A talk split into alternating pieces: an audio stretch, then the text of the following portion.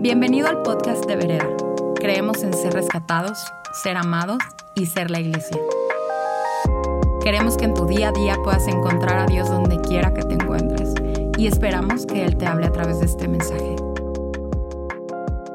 Hola familia Vereda, ¿cómo están? Qué gusto poder estar aquí con ustedes. Eh, estamos en esta serie de interrupciones divinas y me da muchísimo gusto poder compartir esta semana eh, mi corazón y una historia que probablemente muchos de ustedes conocen. Vamos a estar hablando sobre José el Soñador. Pero la verdad es que me han encantado las, las eh, prédicas pasadas, cómo comenzó Rodol y la semana pasada, cuánto les gustó la, la prédica de Benny. Este, yo tengo el beneficio de poderlo oír un poquito antes, la premier.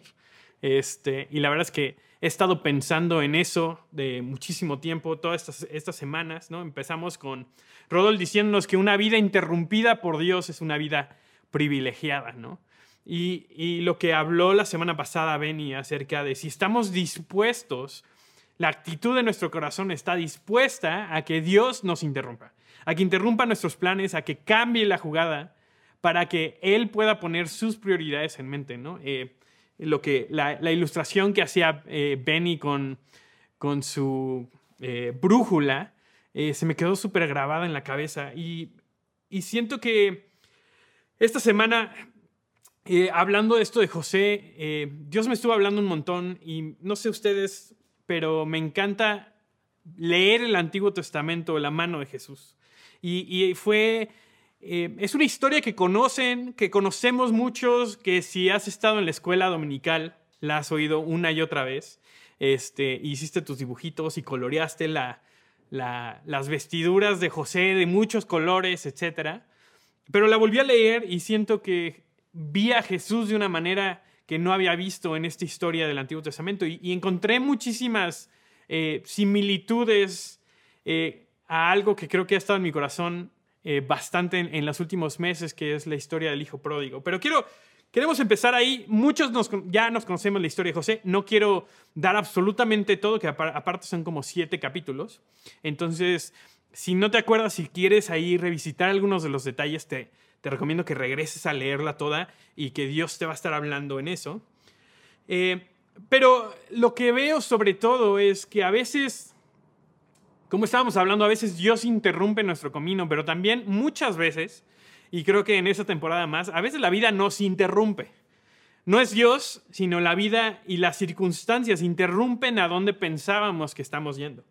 Eh, lo que planeamos a veces como una línea recta es todo menos línea recta. ¿no? Eh, yo pensé que iba de A a B en este verano y este se ha visto como A, B, C, D, E, F, G, H, I, J, K y todavía no llego a donde, según yo, quería llegar. Em, y no sé si estoy nostálgico o, qué es lo que pasa, pero estuve pensando en el juego de serpientes escaleras. Eh, y, sobre todo leyendo esta, esta historia de, de, José, veo constantemente este paralelo de serpientes escaleras. No sé si alguien se acuerda de cómo iba ese juego, pero ibas, ibas avanzando y de repente caías en una casilla donde había una escalera y subías, ¿no? Y entonces te saltabas un montón de, pasos, pero de repente caías en uno donde había una serpiente y parecía que todo el avance que habías hecho se echa para atrás, ¿no? Y creo que José se siente así en muchas de, estas instancias, de lo que vamos a leer de su, de su historia, pero en medio de todo hay esta hermosa imagen de redención de Dios a través de las circunstancias. Entonces, otra vez, si no te lo sabes y también si no te acuerdas bien, te voy a eh, recomendar que veas la clase mini vereda terminando este stream. Este, pero José, conocemos a José, José, el hijo pequeño, el hijo preferido, el hijo que era, el, era la promesa, ¿no? O sea, era el, el que su papá más quería. Era el, el, el que le dieron una, una capa multicolor que de hecho sí era una capa multicolor, pero en realidad era una, una capa de manga larga. ¿Y qué significaba eso? Era, era una capa de autoridad, era una capa de, del heredero de la casa. Entonces imagínense, es el hijo pequeño, tiene un montón de hermanos grandes que están afuera en el campo, están trabajando ya en el negocio de su papá. Él tiene 17 años y, y le acaban de dar, básicamente lo, acaban de, de nombrar como si fuera el, el heredero de absolutamente todo lo que tiene. ¿no? Y entonces es el alto y guapo, es el que su papá lo sienta al lado de él, es mi chiquito, eh, es el heredero. Imagínate cómo se sentían ya los hermanos, ¿no? Eh, en esta etapa en donde nos hace... Es, para, es difícil para nosotros entender cómo alguien puede recibir más favor que otros. Creo que los hermanos se sentían así como, oye, yo he estado aquí, yo he estado trabajando, yo he estado trabajando con las ovejas, y a ese mocoso que no ha hecho absolutamente nada, que tiene 17 años, le das tú la autoridad, ¿no? Y entonces aquí abre nuestra historia un poco. Eh, estoy, estamos abriendo ya como en el segundo capítulo de la historia.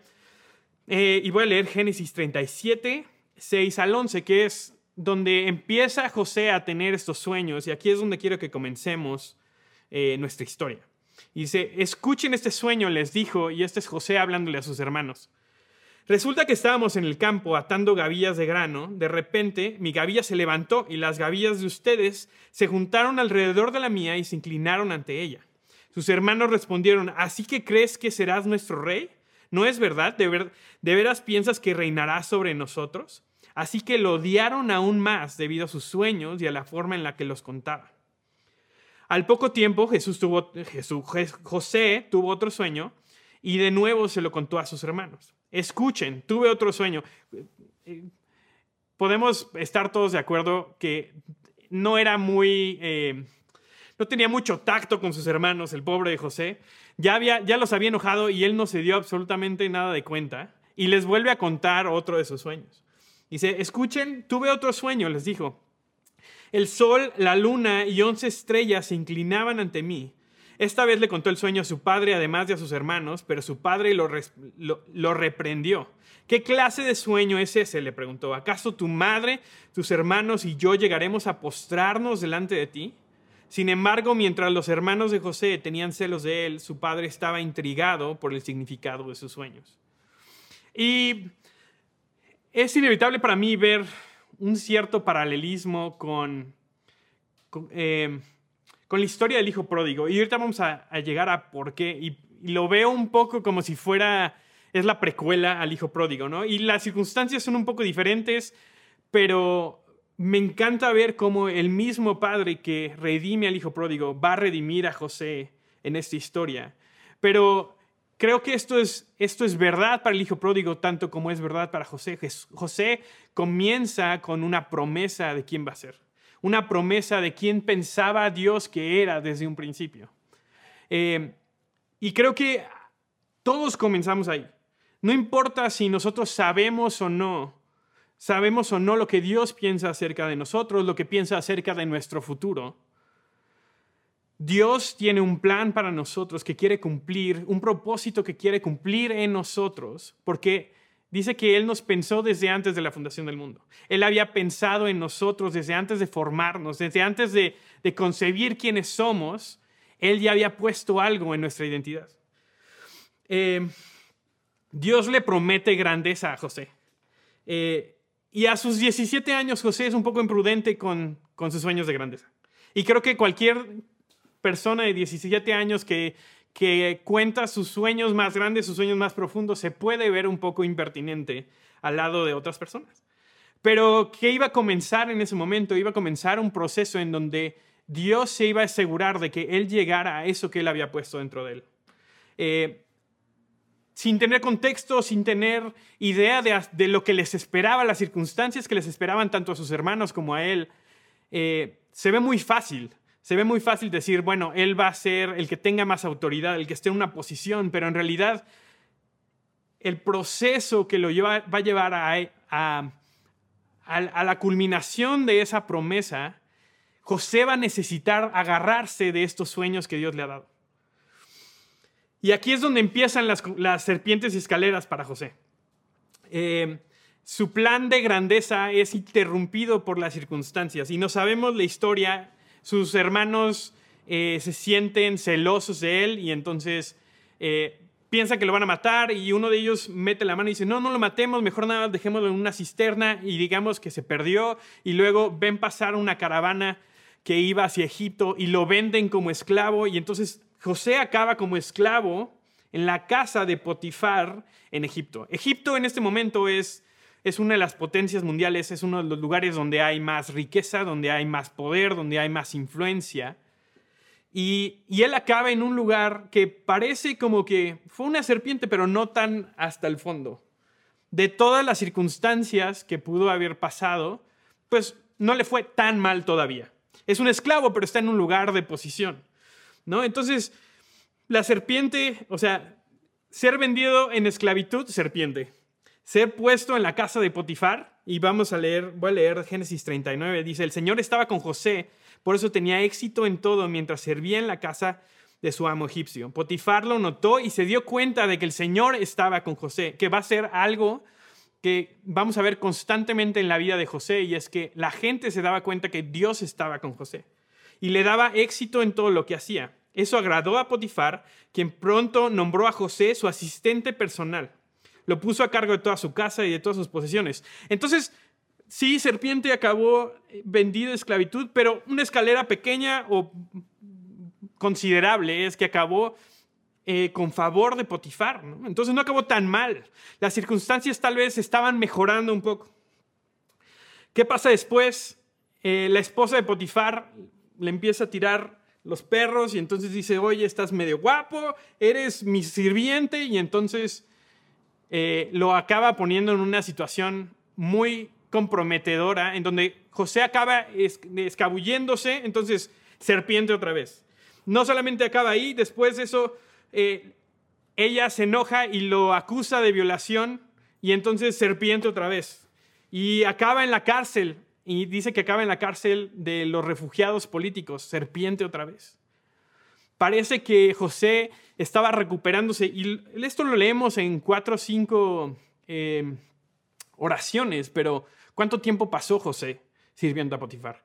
¿Cuánto tiempo pasó él eh, yéndose a dormir en las noches, recordando los sueños que Dios había puesto sobre su vida, diciendo, ¿realmente eras tú? ¿Realmente valió la pena? ¿Valió la pena tener esos sueños? ¿Valió la pena compartírselo a los demás? ¿Valió la pena creer que eso se iba a volver realidad? Eso es lo que me tiene aquí, literalmente. Eh, Génesis 39, 20 dice, entonces agarró a José y lo metió en la cárcel donde estaban los presos del rey. José quedó allí, pero el Señor estaba con José en la cárcel. Y me encanta esta parte, dice, y le mostró su fiel amor. Constantemente tenemos circunstancias que nos están sacando del de el trayecto recto que pensábamos que teníamos en nuestra vida. Y yo te puedo contar historias y seguramente tú también tienes muchas que contar, en donde tú pensabas que ibas de A a B, pero en realidad el camino resultó siendo muchísimas más vueltas. Y hay momentos en donde sentimos que inclusive regresamos al mismo punto o regresamos hacia atrás, donde parecía que estábamos avanzando y, que íbamos hacia lo que Dios nos había prometido y acabamos cada vez más lejos de eso.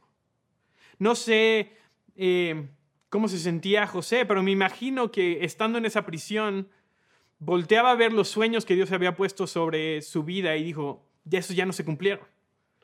Pero algo que veo constantemente con José es que nunca dudó de Dios, nunca dudó de las promesas que él había hecho sobre su vida. Y creo que eso se vuelve una fortaleza y se vuelve una fuente de, fuerza mientras estamos pasando por circunstancias que no podemos entender, que no sabemos cómo van a, cómo se van a resolver. ¿Qué pasa? Entonces, serpiente acaba en la cárcel, pero luego dice que le da favor con el encargado de la cárcel. Una pequeña escalera, de esas que nada más así como que te avanzan una. Y dice que después de eso era tan bueno en lo que hacía y era constantemente esto estaba pasando con José que lo hicieron administrador de la cárcel. Génesis 39, 23 dice, poco después el director puso a José a cargo de los demás presos y de todo lo que ocurría en la cárcel. Me encanta el, administrador que dije, yo, yo soy muy inteligente, yo puedo ver talento y puedo ver que tú puedes hacer todo lo que yo hago y yo no tengo que trabajar. entonces dice, el encargado no tenía de qué preocuparse porque, se, porque José se preocupaba de todo. El Señor estaba con él y lo prosperaba en todo lo que hacía.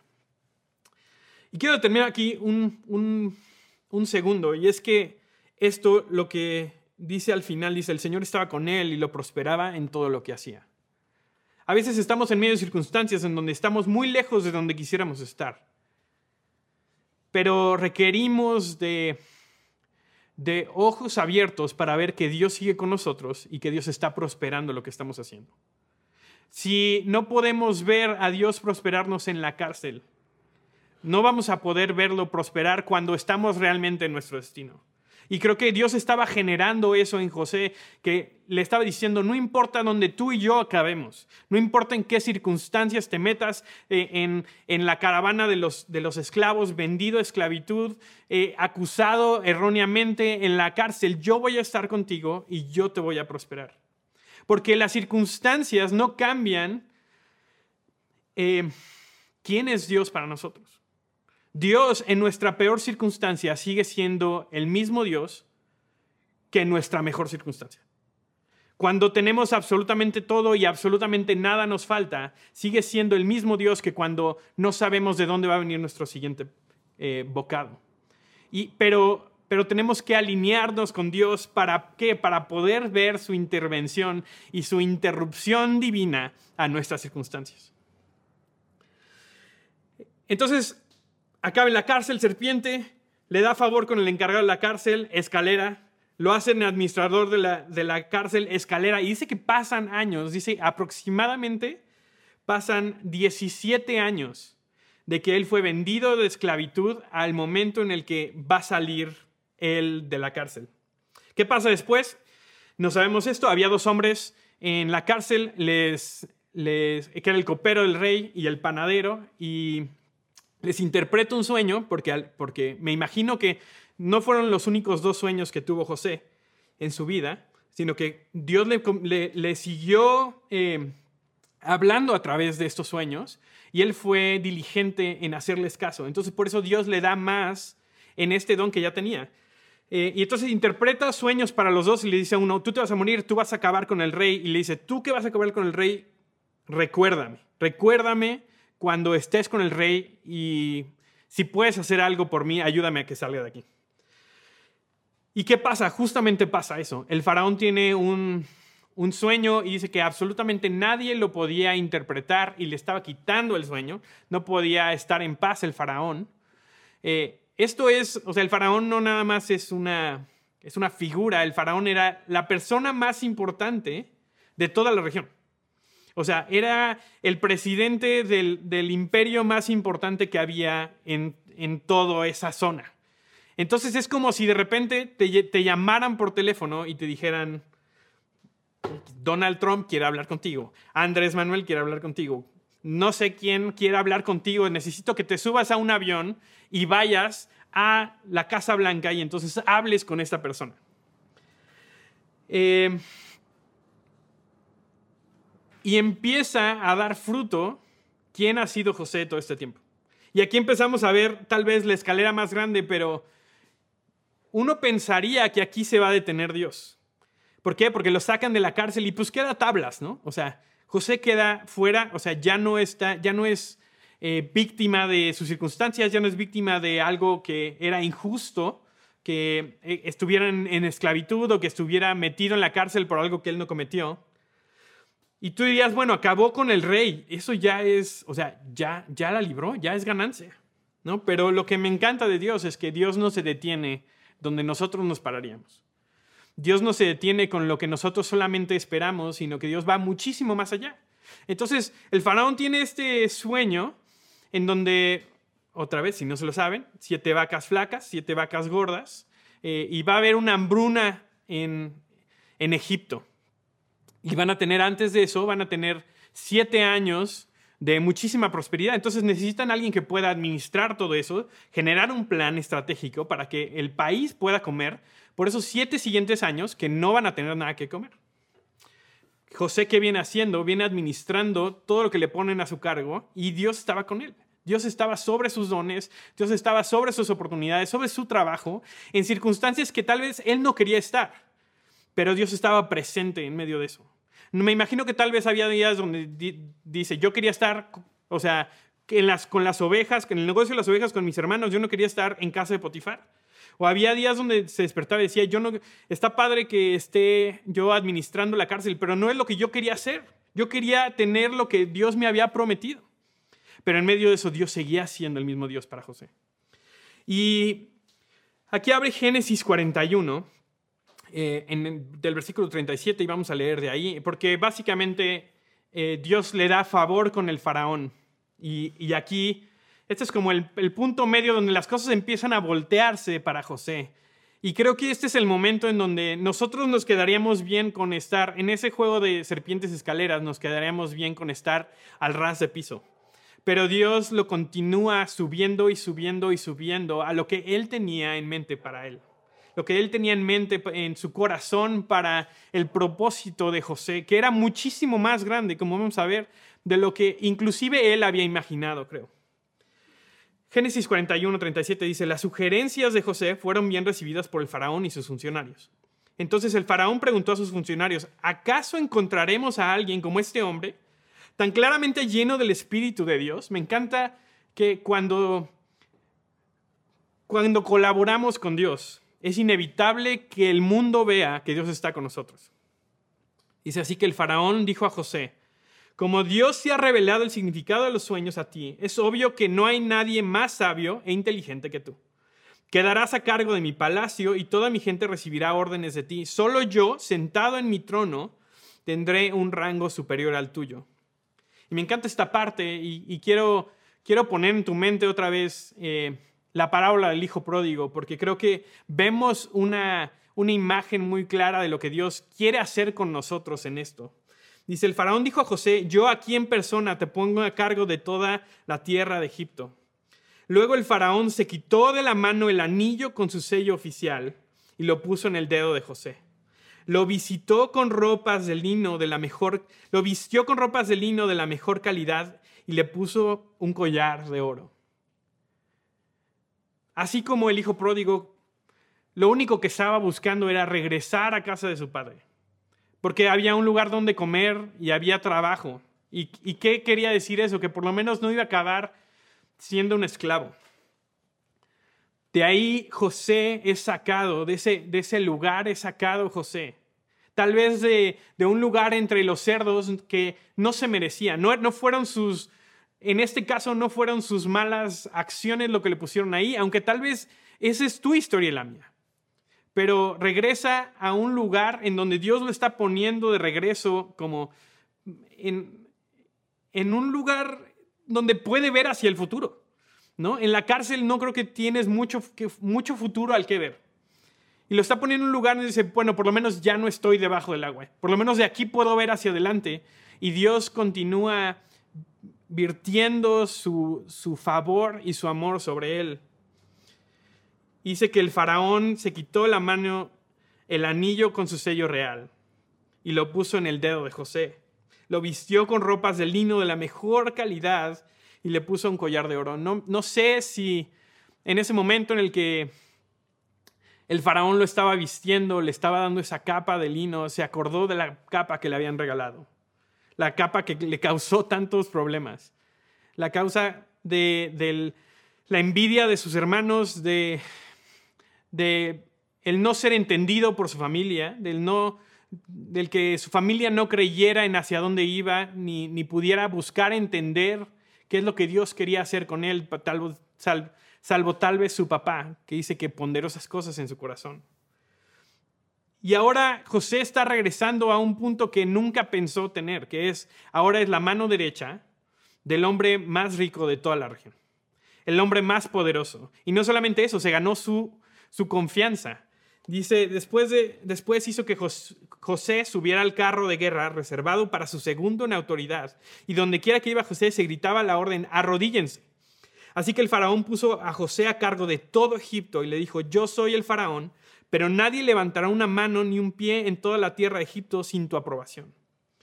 Luego el faraón le puso un nuevo nombre a José, un nombre egipcio, Safnat Panea, que básicamente dice... Eh, Dios escucha y Dios habla. También le dio una esposa, quien se llamaba Asenat y era hija de Potifera, el sacerdote de On. Entonces José se hizo cargo de toda la tierra de Egipto. Tenía 30 años cuando comenzó a servir en el palacio del faraón, rey de Egipto. Después, cuando José, José salió de la presencia del faraón, inspeccionó toda la tierra de Egipto. 30 años, o sea, tardó 13 años en llegar de la esclavitud al palacio del rey. Y tal vez a mí, yo lo volteo a ver y digo, eh, no, no fue tanto tiempo. Tal vez tú y yo hemos estado en circunstancias en donde nos hemos sentido perdidos por más tiempo. Hemos sentido que esas promesas que Dios nos hizo, esos sueños que Dios puso en nuestro corazón, se ven muy, muy, muy, muy lejos. José es una imagen y es un mensaje para ti y para mí que tenemos un Dios que está en el negocio de, de redimir. La redención es un negocio, es lo que tenía en mente para José desde el momento en el que sus hermanos empezaron a conspirar contra él. Dios estaba poniendo en marcha un plan para llevarlo al propósito que él, que él había puesto en el corazón de José.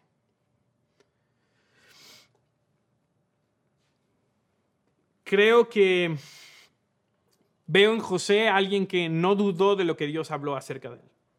Y creo que ese es uno de los retos más grandes que tenemos cuando las circunstancias se meten, cuando las circunstancias interrumpen lo que Dios dijo acerca de nosotros, el plan que habíamos hecho. No es Dios, Tal vez son nuestras acciones o son circunstancias completamente ajenas a quienes somos, pero acabamos en un lugar que no era el que queríamos. Y creo que una de las tensiones más fuertes que tenemos es empezar a negar o empezar a dudar lo que Dios dijo acerca de nosotros.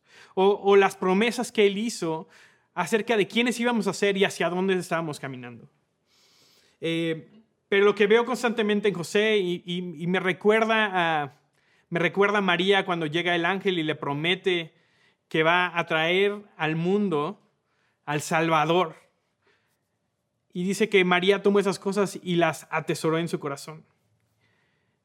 Y siento que hay algunos de los que nos están escuchando hoy que hay cosas que tú has ponderado y has, has atesorado en tu corazón y no las has sacado en mucho tiempo.